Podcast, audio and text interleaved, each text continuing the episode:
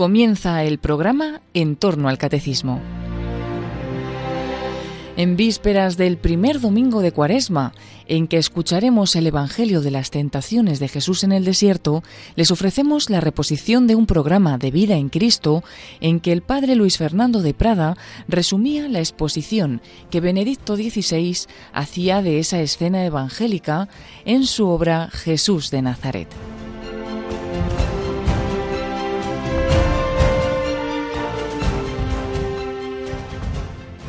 Pues vamos a hablar hoy del capítulo segundo del libro Jesús de Nazaret de Benedicto XVI Joseph Ratzinger, el primero que publicó el libro que trata de la vida pública de Jesús. Y en el capítulo segundo nos hablaba de las tentaciones de Cristo.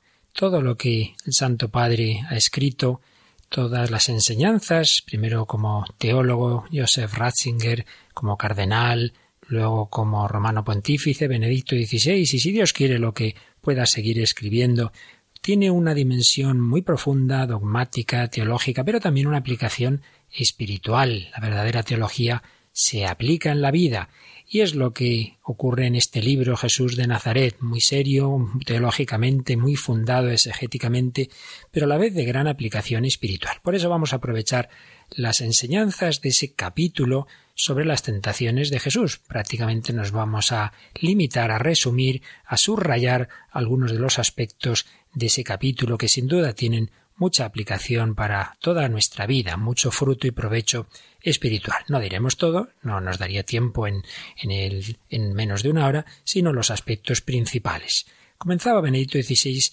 recordando que el desierto tiene un paralelismo con Adán, ese ir Jesús al desierto eh, donde, según San Marcos, vivía entre fieras salvajes y los ángeles le servían, nos recuerda al paraíso original, esas, esos animales que al principio estaban en armonía con el hombre, mientras que tras el pecado las fieras salvajes representan la imagen más concreta de la amenaza que comporta para los hombres la rebelión de la creación y el poder de la muerte. Pues bien, de nuevo, en el desierto esas imágenes, esa imagen de esas fieras que, son pacíficas y los ángeles que, que le sirven a, a, Jesucristo, nos recuerda aquello que ya había anunciado el profeta Isaías, habitará el lobo con el cordero, la pantera se tumbará con el cabrito. Y es que donde el pecado es vencido, donde se restablece la armonía del hombre con Dios, se produce la reconciliación de la creación, aquello de lo que nos hablará San Pablo, cuando en su carta a los romanos habla de los gemidos de la creación que expectante está aguardando la plena manifestación de los hijos de Dios. Y hacía un comentario Benedicto XVI muy interesante y de tipo histórico. Los oasis de la creación que surgen, por ejemplo, en torno a los monasterios benedictinos de Occidente, ¿no son acaso una anticipación de esta reconciliación de la creación que viene de los hijos de Dios, mientras que por el contrario, Chernobyl, por poner un caso, no es una expresión estremecedora de la creación sumida en la oscuridad de Dios. Marcos concluye su breve relato de las tentaciones con una frase que se puede interpretar como una alusión al Salmo 91. Y los ángeles le servían. Y los ángeles le servían. Pues bien, este es el contexto es ese desierto al que va Jesús, que nos recuerda ese paraíso original y que nos recuerda aquello a lo que estamos llamados, la plena armonía con Dios y con toda la creación, pero para ello tenemos que superar las tentaciones. Y antes de entrar en la descripción de cada tentación, y Joseph Ratzinger, Benedicto XVI, nos hablaba del núcleo de toda tentación. Y esto evidentemente vale para todas las tentaciones que tenemos nosotros. Y ese núcleo, según explicaba Benedicto XVI, es apartar a Dios, que ante todo lo que parece más urgente en nuestra vida pasa a ser algo secundario o incluso superfluo y molesto. Poner orden en nuestro mundo por nosotros solos, sin Dios, contando únicamente con nuestras propias capacidades, reconocer como verdaderas sólo las realidades políticas y materiales y dejar a Dios de lado como algo ilusorio, esta es la tentación que nos amenaza de muchas maneras. Y esto que ha ocurrido de una manera ideológica, política, como bien conoce, eh, la evolución de todas estas corrientes, el gran eh, humanista que es Joseph Ratzinger, que seguirá ilustrándonos con su riquísimo magisterio, y aunque ya haya dejado de hacerlo como papa, pero sin duda sus enseñanzas nos servirán durante muchísimo tiempo, yo diría que siglos, se seguirán aprovechando sus escritos. Pues digo que él tiene un gran conocimiento de esas corrientes ideológicas de los últimos siglos de Occidente, que consisten sobre todo en eso, en pretender que el hombre se autosalva, que la política, que la economía, que la psicología sin Dios va a solucionar todos los problemas del hombre. Pero podemos hacer también una aplicación más sencilla, más digamos casera, y es cuando nosotros pretendemos solucionar nuestra vida también de tejas abajo, incluso aunque seamos personas de fe, personas religiosas, pero que luego en la práctica nos olvidamos de Dios. Oía yo contar a una persona, a un sacerdote que citaba a su vez un monje, de un, el prior, el abad de un monasterio, que con frecuencia en sus pláticas a sus monjes les decía no os volváis ateos en el claustro. Y uno dice, hombre, ¿cómo puede un monje volverse ateo? Pues evidentemente no en teoría, sino en la práctica, en el sentido de que entramos en la rutina, nos acostumbramos a hacer las cosas y ya no pedimos ayuda a Dios de corazón, sino que, bueno, lo normal, pues hago esto, hago lo otro. Nos puede pasar a los sacerdotes, a lo mejor decimos la misa sin, sin pensar, a todo correr, o confesamos, pero le puede pasar a cualquier cristiano que ya no pide la ayuda divina, que ya no es consciente de una manera vital de esa relación con el Señor. Es siempre el núcleo de la tentación, prescindir de Dios. Por eso en esta introducción, antes de, de entrar en el detalle de cada tentación, escribía en este capítulo Benedicto XVI, la tentación adopta una apariencia moral, no nos invita directamente a hacer el mal, eso sería muy burdo, sino que intenta mostrarnos lo mejor, abandonar lo ilusorio y emplear, eh, emplear eficazmente nuestras fuerzas en mejorar el mundo. Además se presenta con la pretensión del verdadero realismo. Lo real es lo que se constata, poder y pan. Ante ello, las cosas de Dios aparecen irreales, un mundo secundario que realmente no se necesita. Pues sí, es verdad, mucha gente dice, no, no, sí, muy bien, pues eh, creer en Dios, pero mira, lo que realmente importa son otras cosas. Y eso, por desgracia, insisto, puede pasarnos incluso en la Iglesia, nos puede pasar en reuniones de sacerdotes, de religiosos, de cristianos comprometidos, y que a la hora de, de organizar la pastoral, pues no se cuenta con el Señor y con su gracia y con la importancia de la oración, sino que parece que planificamos como planificaría una multinacional sus empresas y sus negocios, olvidándonos de que necesitamos de Dios. Por eso, con ese ir a lo esencial que ha caracterizado siempre el pensamiento de Joseph Ratzinger, escribía en este libro. La cuestión es Dios. ¿Es verdad o no que Él es el real, la realidad misma? ¿Es Él mismo el bueno? ¿O debemos inventar por nosotros mismos lo que es bueno?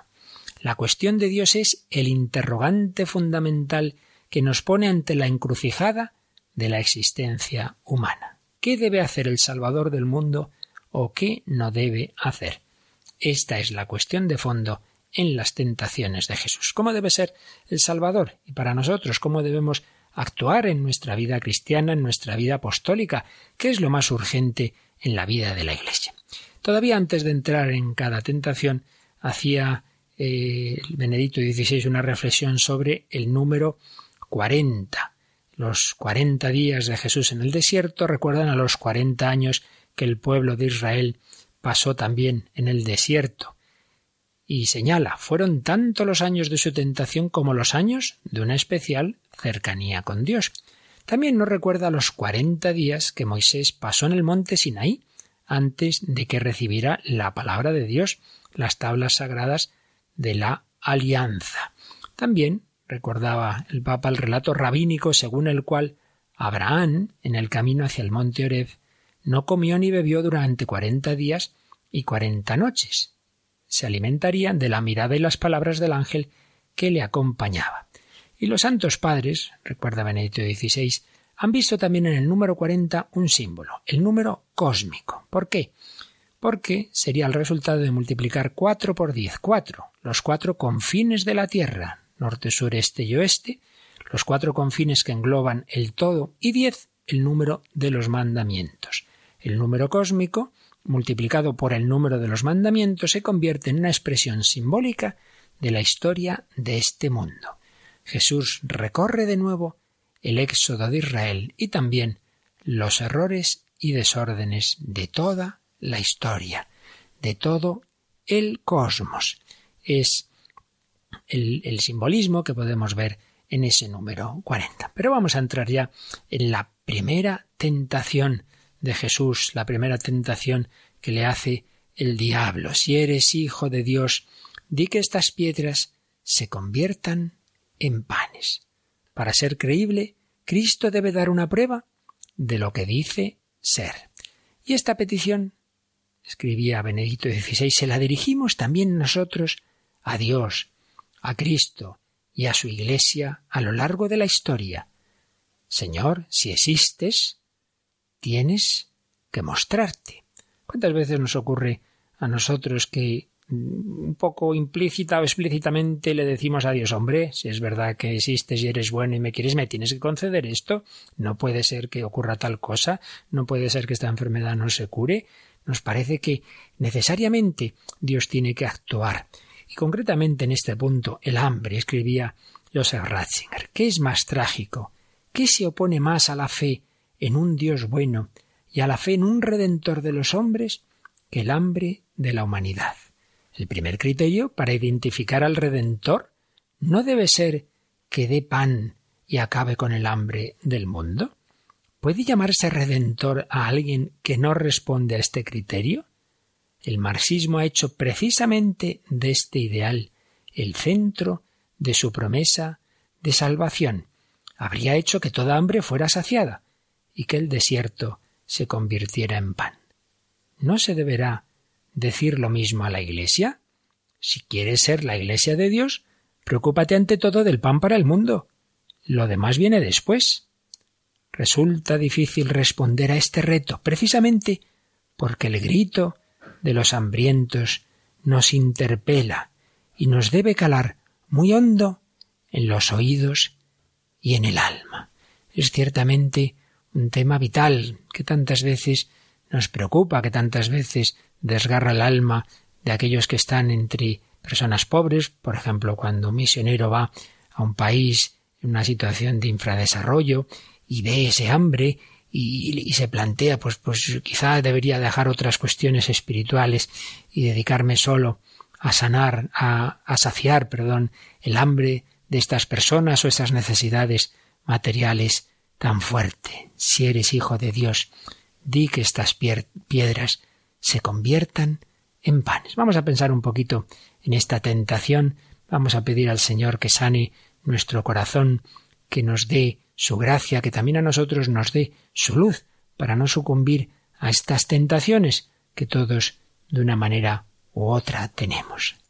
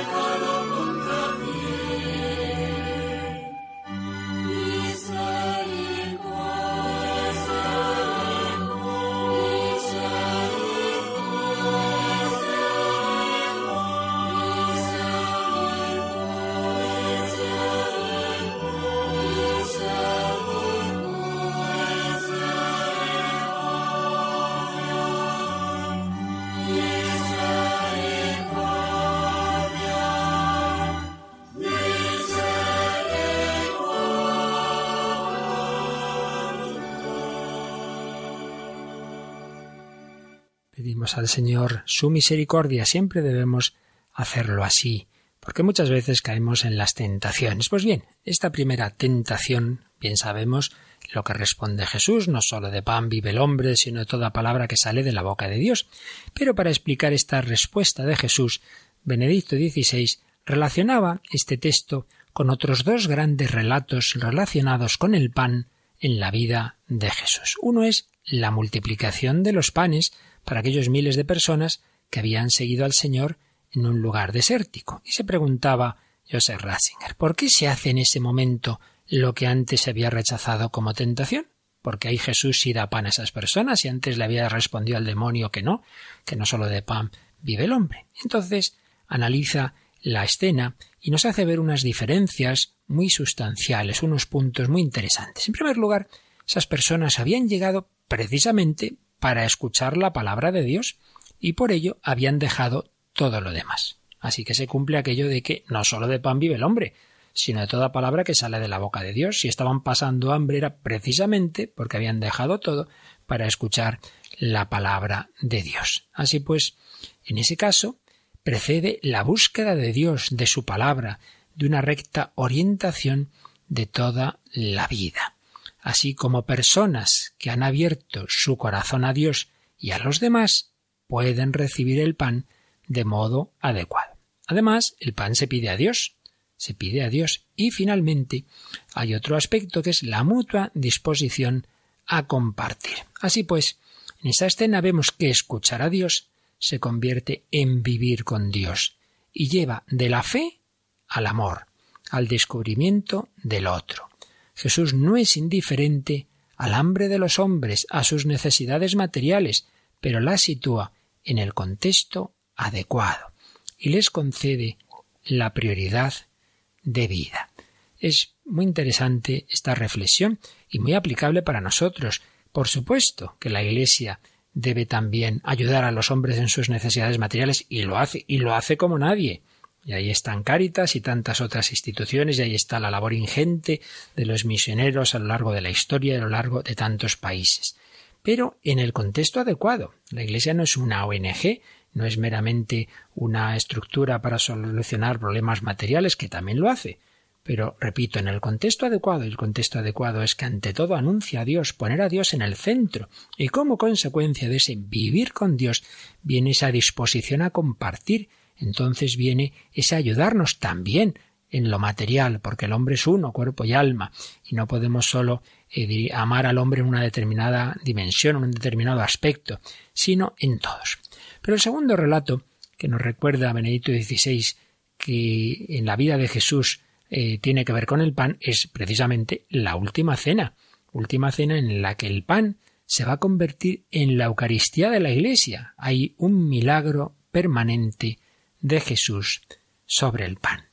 Jesús mismo se va a convertir en grano de trigo que muriendo da mucho fruto. Él mismo, Jesús, se ha hecho pan para nosotros, y esta multiplicación del pan durará hasta el final de los tiempos. Y de este modo entendemos todavía mejor esa respuesta de Jesús, no sólo de pan vive el hombre. Y nos recordaba el Santo Padre a un compatriota suyo, jesuita alemán, Alfred Delp, ejecutado por los nazis, que dijo lo siguiente el pan es importante, la libertad es más importante, pero lo más importante de todo es la fidelidad constante y la adoración jamás traicionada. Este jesuita tenía muy clara esa jerarquía de valores. El pan es importante, la libertad aún más, por eso él no se plegó a los deseos del régimen y fue ejecutado. Pero lo más importante de todo es la adoración. No adoréis a nadie más que él. Y en cambio, cuando caemos en la tentación de, bueno, vamos a empezar por lo material, ya llegar a lo espiritual, o cuando en la pastoral, pues nos quedamos nada más que en, promover valores humanos, voluntariado, o en las misiones se reducen a esa promoción social que antes decíamos, pues es lo que sigue explicando Benedicto XVI. Cuando a Dios se le da una importancia secundaria, que se puede dejar de lado en nombre de asuntos más importantes, entonces fracasan precisamente estas cosas presuntamente más importantes. No solo lo demuestra el fracaso de la experiencia marxista, que duda cabe En muchos casos las revoluciones de corte marxista partían de una realidad injusta que ciertamente había que cambiar, pero no se ha cambiado a mejor, sino que al final los mismos perros con diversos collares, como se suele decir, o sustituir a unos dominantes por otros, porque al final si se prescinde de Dios y el hombre pretende ser el que arregle las cosas por sí solo, se acaban cometiendo otras injusticias. El fracaso de la experiencia marxista es decir que tampoco se ha dado pan a las personas, anda que no ha habido hambrunas y situaciones espantosas en los regímenes en que más triunfó la revolución comunista, como la Unión Soviética o como la China comunista. Pero también pasa hoy día, eh, dice Benito XVI, con las ayudas de Occidente a los países en vías de desarrollo cuando se basan en principios puramente materiales, que no sólo han dejado de lado a Dios, sino que además han apartado a los hombres de él con su orgullo del sábelo todo. Han hecho del tercer mundo el tercer mundo en el sentido actual, porque esas ayudas han dejado de lado las estructuras religiosas, morales y sociales existentes y han introducido su mentalidad tecnicista en el vacío. Creían poder transformar las piedras en pan, pero han dado piedras en vez de pan. Está en juego la primacía de Dios. Se trata de reconocerlo, a Dios como realidad, una realidad sin la cual ninguna otra cosa puede ser buena.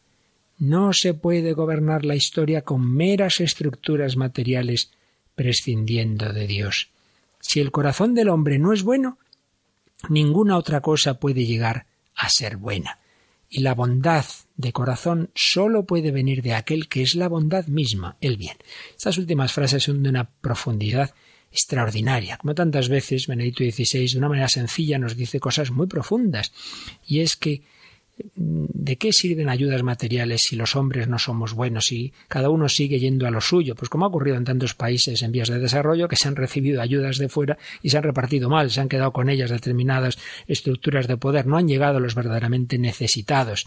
Y es que si el corazón del hombre no es bueno, si no cambia, si no es bueno ese corazón, lo material no va a servir para nada. Pero por otro lado, el corazón del hombre solo puede ser bueno si se une al que es bueno con mayúsculas, a la bondad misma, al bien que es Dios.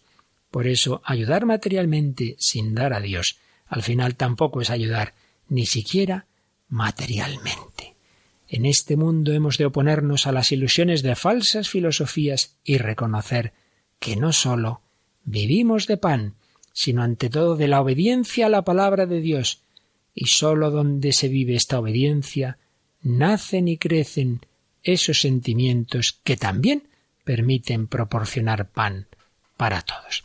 Por desgracia, muchas veces hemos caído en esas tentaciones, hemos ido primero a lo material, hemos ido a lo que nos parecían las necesidades más importantes, nos hemos olvidado de pedir un corazón nuevo. Pues es el corazón que vamos a pedir al Señor ahora con el Salmo 50. Oh Dios, crea en mí un corazón puro, un corazón nuevo.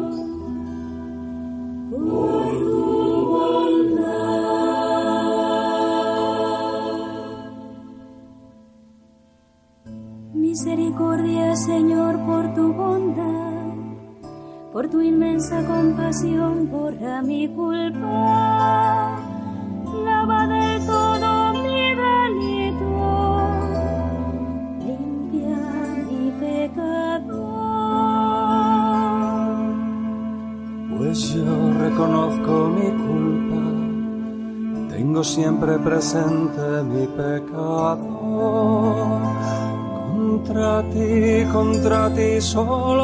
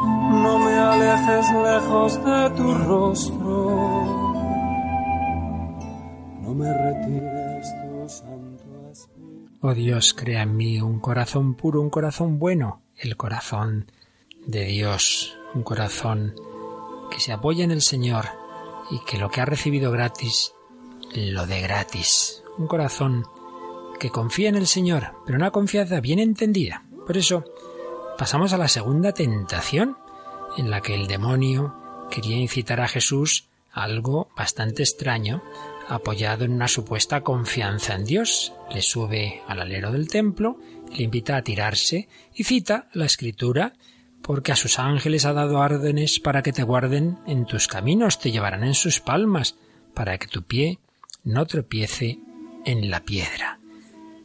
¿Dónde va a sentirse más seguro el creyente que en el recinto sagrado del templo? comentaba el Santo Padre. Y antes de entrar en el núcleo de la tentación, Benito XVI hacía una referencia teológica exegética interesante, y es que precisamente el diablo tenta con las escrituras, y hace alusión a algo que ha ocurrido ciertamente en la historia de la Iglesia. Prácticamente yo diría que todas las herejías se han querido apoyar en una frase de la Biblia. Y es que, dice Benedicto XVI, la interpretación de la Biblia puede convertirse, de hecho, en un instrumento del anticristo. Dice aquí lo del anticristo porque eh, Vladimir Soloyev, como recuerda Benedicto XVI en su breve relato del anticristo, habla de ese personaje que habría recibido un doctorado honoris causa en teología, precisamente, por la Universidad de Tubinga. Era un gran experto en la Biblia y ese experto en la Biblia resultaba en ese relato que era el anticristo. Pues bien, comenta Joseph Ratzinger, a partir de resultados aparentes de la exégesis científica, se han escrito los peores y más destructivos libros de la figura de Jesús que desmantelan la fe. Y añadía, hoy en día se somete a la Biblia a la norma, a la norma de la denominada visión moderna del mundo, cuyo dogma fundamental es que Dios no puede actuar en la historia y que por tanto todo lo que hace referencia a Dios debe estar circunscrito al ámbito de lo subjetivo. Entonces la Biblia ya no habla de Dios, del Dios vivo. Y cuando uno dice, no, no, no, la escritura habla de un Dios vivo que interviene en la historia, que hace milagros. Ah, no, eso se considera fundamentalismo. Así pues, antes de entrar ya como tal en, la explicación de esa tentación, Joseph Ratzinger nos recordaba que el debate acerca de la interpretación es al fin y al cabo un debate sobre quién es Dios. Pues bien, el demonio incita a Jesús a triunfar de una manera espectacular si la gente ve que tirándote de aquí no te pasa nada, te recogen los ángeles, dirán este es el verdadero Mesías. Comentaba Benedicto XVI, se ha relacionado esta tentación con la máxima del pan y el circo. Después del pan, primera tentación, habría que ofrecer algo sensacional. Dado que evidentemente al hombre no le basta la mera satisfacción del hambre corporal, quien no quiere dejar entrar a Dios en el mundo y en los hombres, tiene que ofrecer, ofrecer el placer de emociones excitantes, cuya intensidad suplante y acalle la conmoción religiosa. Interesante este comentario. El mundo de hoy, como evidentemente no se puede vivir solo de materia, pues ofrece emociones, ofrece eh, actividades, como dicen que suben la adrenalina, y entonces uno suple la emoción religiosa con ese otro tipo de emociones. Pero, decía Benedicto XVI, no, no parece que se refiera a esto el pasaje, puesto que en esa tentación no se presupone la existencia de espectadores. Más bien, el punto fundamental de la cuestión está en el aspecto de no tentar al Señor. No tentaréis al Señor vuestro Dios. Recordemos que en el Éxodo, en el desierto, eh, aparece que el pueblo de Israel tentó al Señor diciendo está o no el Señor en medio de nosotros. Así pues, en realidad el núcleo de la tentación es pretender someter a Dios a una prueba.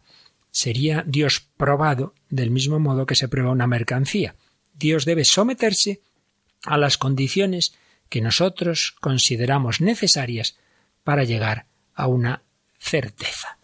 Nos encontramos de lleno ante el gran interrogante de cómo se puede conocer a Dios cómo el hombre puede relacionarse con él y cómo puede perderlo. La arrogancia que quiere convertir a Dios en un objeto e imponerle nuestras condiciones experimentales de laboratorio no puede encontrar a Dios, pues de entrada presupone ya que nosotros negamos a Dios en cuanto a Dios, pues nos ponemos por encima de él, porque dejamos de lado toda dimensión del amor, de la escucha interior, y sólo reconocemos como real lo que se puede experimentar, lo que podemos tener en nuestras manos. Quien piensa de este modo se convierte a sí mismo en Dios y con ello no sólo degrada a Dios, sino también al mundo y a sí mismo. De nuevo una reflexión profundísima. Ese de pretender que si eres el Hijo de Dios tiene que pasar tal cosa o tal otra, pues sería como si nosotros pretendiéramos que para confirmar que la fe es la verdadera, tienen que ocurrir las cosas según nuestros planes, y si no, este no es Dios. Someter a Dios a nuestras medidas, pues ya no sería Dios. Si Dios se somete a la medida de mi pobre cabecita, pues no sería Dios, sin ninguna duda. Como antes decíamos en la primera tentación, esto tendría una lectura ideológica, Podríamos hacer alusión al cientificismo, que pretendiera que solo es real lo que la ciencia puede demostrar en un laboratorio y con su método físico-matemático, pero también hay versiones caseras de esto, pues cuando de alguna manera le chantajeamos a Dios, si es verdad que me quieres, me tienes que conceder tal cosa y si no, no existes. Pues no, no, ábrete a Dios. Recuerdo haber oído contar al padre Llorente, aquel famoso misionero en Alaska, que uno de esos días de un trabajo durísimo, con que todo le salió mal, problemas, tormenta, en fin, todo, todo horroroso, ya bajaba, intentaba volver a su pequeño iglú, a su pequeño refugio, en una canoita eh, fuera borda o en una lancha con un pequeño motor, y, y, eh, pasando frío y todo tipo de penalidades, y de repente empieza a oír que el motor parece que empieza a fallar. Y él se puso a rezar, Señor, Señor, no, no, esto no puede ser, por favor, esto no, que no, lo que sea, pero que no me falle el motor. Ya lo que me faltaba, Dios mío, no me puedes hacer esta, pumba, y en esto el motor que se para. Y entonces el padre Llorente enseguida empezó a gritar al Señor, Señor, gracias, gracias, gracias. Tú sabes mucho mejor que yo lo que nos conviene. Pues tú lo has dispuesto así, bendito seas. Eso era un hombre de fe, que pedía, pero no se metía a Dios al cumplimiento de sus peticiones. Terminaba el comentario a esta segunda tentación Benedito XVI escribiendo Cristo no se arroja desde el pináculo del templo, no salta al abismo, no tienta a Dios, pero ha descendido en cambio al abismo de la muerte, a la noche del abandono, al desamparo, al desamparo propio de los indefensos. Se ha atrevido a dar este salto como acto del amor de Dios por los hombres. De nuevo, Qué reflexión tan bonita. Jesús no saltó del templo, no hizo ahí un espectáculo, pero ha hecho un salto mucho más importante, el salto al abismo de la muerte. Y por eso se atrevió a dar este salto como acto del amor de Dios por los hombres, y así sabía que saltando sólo podía caer en las manos bondadosas del Padre. Y así se revela el verdadero sentido del Salmo 91, el derecho a esa confianza última e ilimitada de la que allí se habla. Quien sigue la voluntad de Dios sabe que en todos los horrores que le ocurran, nunca perderá una última protección. Sabe que el fundamento del mundo es el amor, y que por ello incluso cuando ningún hombre pueda o quiera ayudarle, él puede seguir adelante, poniendo su confianza en aquel que le ama. Pero esta confianza es algo completamente diverso del desafío aventurero de quien quiere convertir a Dios en nuestro siervo.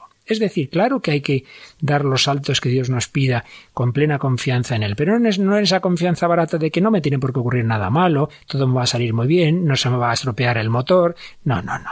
La confianza es la confianza última, de que mi vida está en manos de Dios y que Él sabe lo que me conviene, pero no quiere decir que no me pase de un accidente o que no pueda tal persona morirse por la que estoy rezando. El Señor sabe mejor que nosotros lo que nos conviene. Segunda tentación, la auténtica confianza y no someter a Dios a nuestras medidas. Y llegamos a la tercera y última tentación, el punto culminante de todo el relato. El diablo conduce al Señor en una visión a un monte alto y le muestra todos los reinos de la tierra y su esplendor, y le ofrece dominar sobre el mundo. ¿No es justamente esta la misión del Mesías? ¿No debe ser él precisamente el rey del mundo que reúne toda la tierra en un gran reino de paz y bienestar? Y comenta aquí Benedicto XVI que también hay textos eh, que tienen que ver con este en el resto del Evangelio. Concretamente, al final del Evangelio de San Mateo, Jesús resucitado reúne a los suyos en un monte y dice Se me ha dado pleno poder en el cielo y en la tierra. Aquí, comenta el Papa, hay dos aspectos nuevos y diferentes. El Señor tiene poder en el cielo y en la tierra, y sólo quien tiene todo este poder posee el auténtico poder, el poder salvador. Sin el cielo, el poder terreno queda siempre ambiguo y frágil.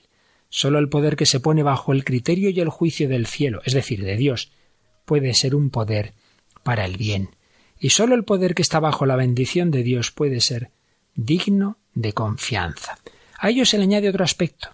Jesús tiene este poder en cuanto resucitado, es decir, este poder presupone su muerte, presupone la cruz, presupone otro monte, el Gólgota, donde murió clavado en la cruz, escarnecido por los hombres y abandonado por los suyos. El reino de Cristo es distinto de los reinos de la tierra y de su esplendor que Satanás le muestra. Pero volvamos a la tentación.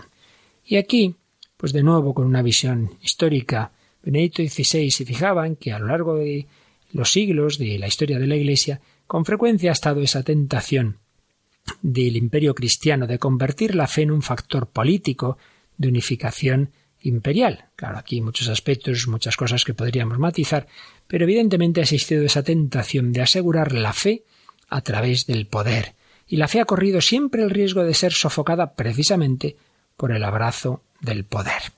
La lucha por la libertad de la Iglesia, para que el reino de Jesús no pueda ser identificado con ninguna estructura política hay que librarla en todos los siglos, pues la fusión entre fe y poder político siempre tiene un precio. la fe se pone al servicio del poder y debe doblegarse a sus criterios. Pero es que hay un aspecto todavía más mm, provocador en esta alternativa que se le plantea al Señor, que nos viene si recordamos que en la pasión del Señor Pilato va a plantear la elección entre Jesús y Barrabás. ¿Quién era ese Barrabás? Y recordaba Benedicto XVI que por todos los datos que tenemos debía ser algo así como un combatiente de la resistencia. Había participado en un levantamiento y en ese contexto había sido acusado de asesinato. Así pues, diríamos que un líder, un líder de la resistencia antirromana, de alguna manera una figura mesiánica. Pero es que además, precisamente Barrabás significa Bar Abás, hijo del Padre, una denominación típicamente mesiánica. Pero todavía más, en muchos manuscritos de los Evangelios hasta el siglo III, el nombre que aparece es Jesús Barrabás, es decir, Jesús, Hijo del Padre. Aparecería pues como una especie de doble de Jesús que reivindica la misma misión, pero de una manera muy diferente. Así, la elección se establece entre un Mesías que acaudilla una lucha, que promete libertad y su propio reino, y este misterioso Jesús que anuncia la negación de sí mismo como camino hacia la vida. ¿Cabe sorprenderse de que las masas prefirieran a Barrabás? Pues bien, haciendo la aplicación a nuestra actualidad, escribía Benedicto XVI, si hoy nosotros tuviéramos que elegir, ¿tendría alguna oportunidad Jesús de Nazaret, el Hijo de María, el Hijo del Padre?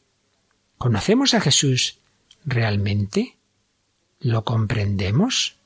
El tentador no es tan burdo como para proponernos directamente adorar al diablo, pero nos propone decidirnos por lo racional, preferir un mundo planificado y organizado, en el que Dios puede ocupar si se quiere un lugar, pero como asunto privado, sin interferir en nuestros propósitos esenciales. Soloviev atribuye un libro al anticristo, el camino abierto para la paz y el bienestar del mundo, que se convierte en la nueva Biblia y que tiene como contenido esencial la adoración del bienestar y la planificación racional.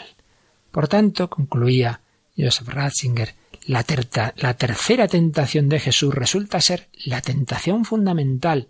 Se refiere a la pregunta sobre qué debe hacer un Salvador del mundo. Y aquí hay otro pasaje que debemos recordar, y es cuando Jesús anunció que él iba a ir por el camino de la cruz, y entonces Pedro se pone a decir que no, que eso no puede ser, Señor, eso no puede pasarte de ninguna manera.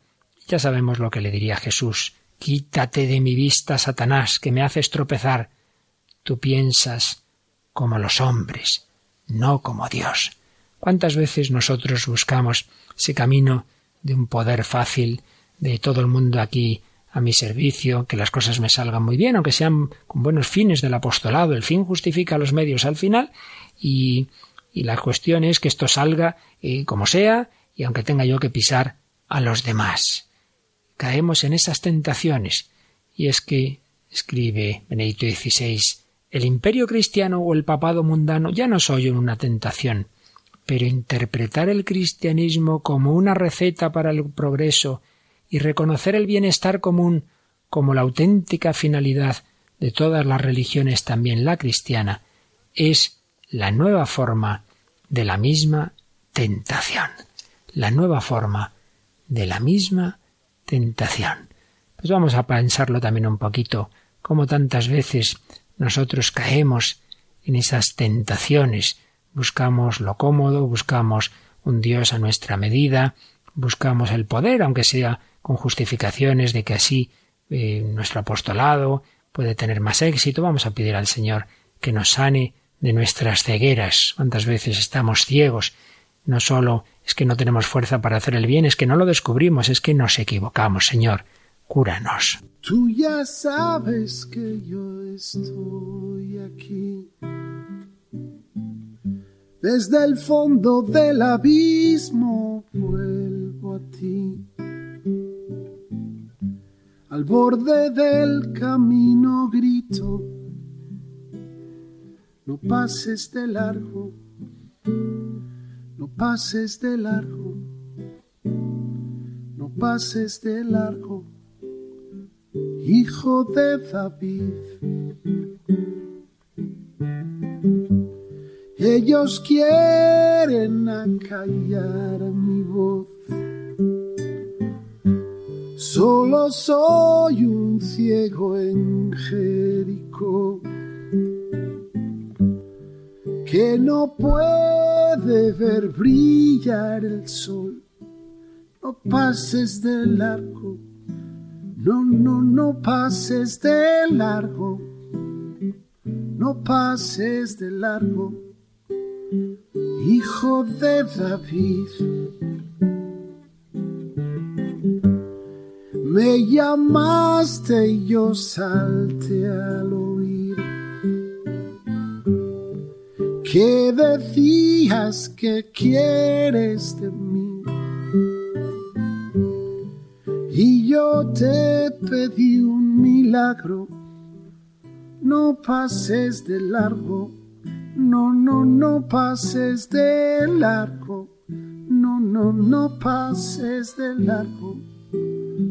Hijo de David. No pases de largo. No, no, no pases de largo. No, no, no pases de largo.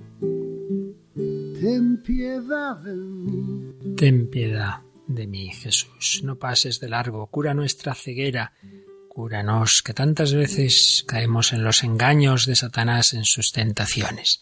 Y terminaba el capítulo de Benedicto XVI en Jesús de Nazaret sobre las tentaciones de Jesús con estos preciosísimos párrafos. ¿Qué ha traído Jesús realmente si no ha traído la paz al mundo, el bienestar para todos, un mundo mejor? ¿Qué ha traído? La respuesta es muy sencilla. A Dios atraído a Dios, aquel Dios cuyo rostro se había ido revelando poco a poco desde Abraham, pasando por Moisés y los profetas, el Dios que sólo había mostrado su rostro en Israel y que si bien entre muchas sombras había sido honrado en el mundo de los pueblos, ese Dios, el Dios verdadero, Él lo ha traído a los pueblos de la tierra, ha traído a Dios. Ahora conocemos su rostro, ahora podemos invocarlo. Jesús ha traído a Dios y con él la verdad sobre nuestro origen y nuestro destino, la fe, la esperanza y el amor. Solo nuestra dureza de corazón nos hace pensar que esto es poco. Sí, el poder de Dios en este mundo es un poder silencioso, pero constituye el poder verdadero, duradero. La causa de Dios parece estar siempre como en agonía. Sin embargo, se demuestra siempre como lo que verdaderamente permanece y salva. Los reinos de la tierra que Satanás puso en su momento ante el Señor se han ido derrumbando todos. Pero la gloria de Cristo, la gloria humilde y dispuesta a sufrir, la gloria de su amor, no ha desaparecido ni desaparecerá. Así pues, en la lucha contra Satanás ha vencido a Jesús, frente a la divinización fraudulenta del poder y del bienestar, frente a la promesa mentirosa de un futuro que a través del poder y la economía garantizaría todo a todos, él contrapone la naturaleza divina de Dios, Dios como auténtico bien del hombre. Frente a la invitación a adorar el poder, el Señor pronuncia aquellas palabras del Deuteronomio, al Señor tu Dios adorarás, y a Él solo darás culto. El precepto fundamental de Israel es también el principal precepto para los cristianos. No adoréis más que a Dios. Adorar solo a Dios. Un sí incondicional que encierra también el sí al hombre, el respeto al hombre, el amor al prójimo. Pues así concluye este precioso capítulo del primer volumen Jesús de Nazaret de Benedicto XVI. Ya él ha dejado el ejercicio de su ministerio, pero va a seguir acompañándonos su, su magisterio. Vamos a seguir aprovechándonos muchos años, y yo diría que siglos, de las enseñanzas de este Papa sabio y santo, que nos ha enseñado con su humildad ese camino que Jesús abrió en la lucha contra el demonio. Pues que se nos queden estas palabras tan preciosas. Jesús ha traído a Dios. Solo la dureza de nuestro corazón nos hace pensar que esto es poco. Y es verdad que a veces vemos situaciones tan difíciles, la Iglesia tantas veces perseguida o con crisis internas, la causa de Dios parece estar siempre como en agonía. Sin embargo, se demuestra siempre como lo que verdaderamente permanece y salva. Pues pedimos al Señor que nos ayude a tener esta fe, esta fe que nos ha enseñado en toda su vida, en todo su magisterio, en todo su ministerio, Benedicto XVI.